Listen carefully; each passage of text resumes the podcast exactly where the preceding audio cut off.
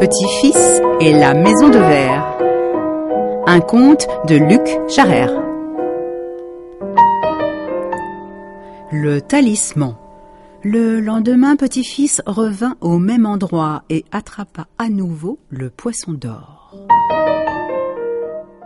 Celui-ci lui dit Ah Petit, tu te comportes vraiment comme un âne. Un jour, Loupka la mauvaise te découvrira et tu disparaîtras. Allez, rejette-moi. Rejette-moi encore. Et qui sait, un jour peut-être, je t'aiderai. Mais petit-fils ne voulut rien savoir et mit le poisson dans son seau.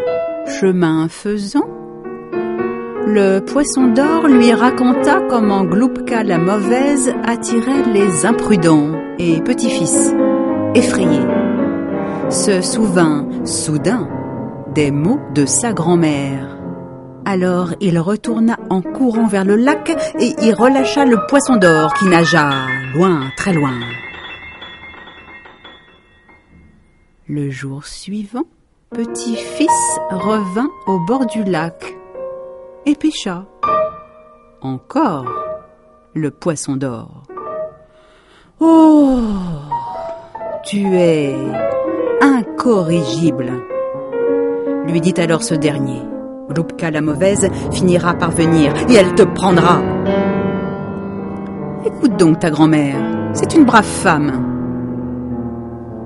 Pour elle, je te donne cette écaille d'or. Fais-en ton talisman. Et si un jour tu as besoin de moi, souffle simplement dessus, très doucement et je viendrai. Bien que contrarié, petit-fils rejeta à nouveau le poisson. À compter de ce jour, petit-fils ne pêcha plus rien. Pourtant, assis sous l'arbre, chaque jour il lançait sa ligne. La profondeur des eaux l'attirait un peu plus, chaque fois. À plusieurs reprises, il sursauta croyant voir une forme entre les algues et la surface ondulée. Un matin, alors qu'il rêvassait, la surface du lac devint très calme, très lisse, très très sombre et très très très lentement. L'eau s'ouvrit devant lui sans aucun bruit. Il vit alors un sentier bordé de fleurs et de fruits qui s'enfonçait dans les profondeurs du lac jusqu'à un petit village au bout.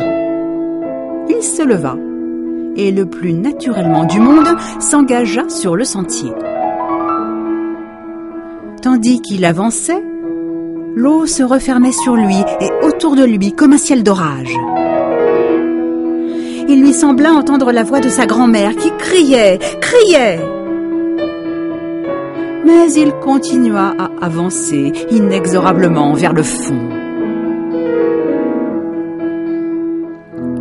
Il traversa le village aquatique comme en rêve et finit par arriver dans une maison en verre, dont le lit était en verre, et la table et la chaise aussi. Et il entra. Petit-fils et la maison de verre. Un conte de Luc Charrère. Adaptation et lecture Véronique Sauger. Musique originale de Guillaume de Châssy. Cette émission a été réalisée par Bruno Rio-Maillard, Valérie Lavalard et Cécile Braque. Le site d'information musicale sur Internet Res Musica et les contes du jour et de la nuit lance en partenariat un appel à texte. Certains des textes retenus à l'antenne seront publiés sur le site Res Musica. Rendez-vous pour les modalités de participation sur le site francemusique.com.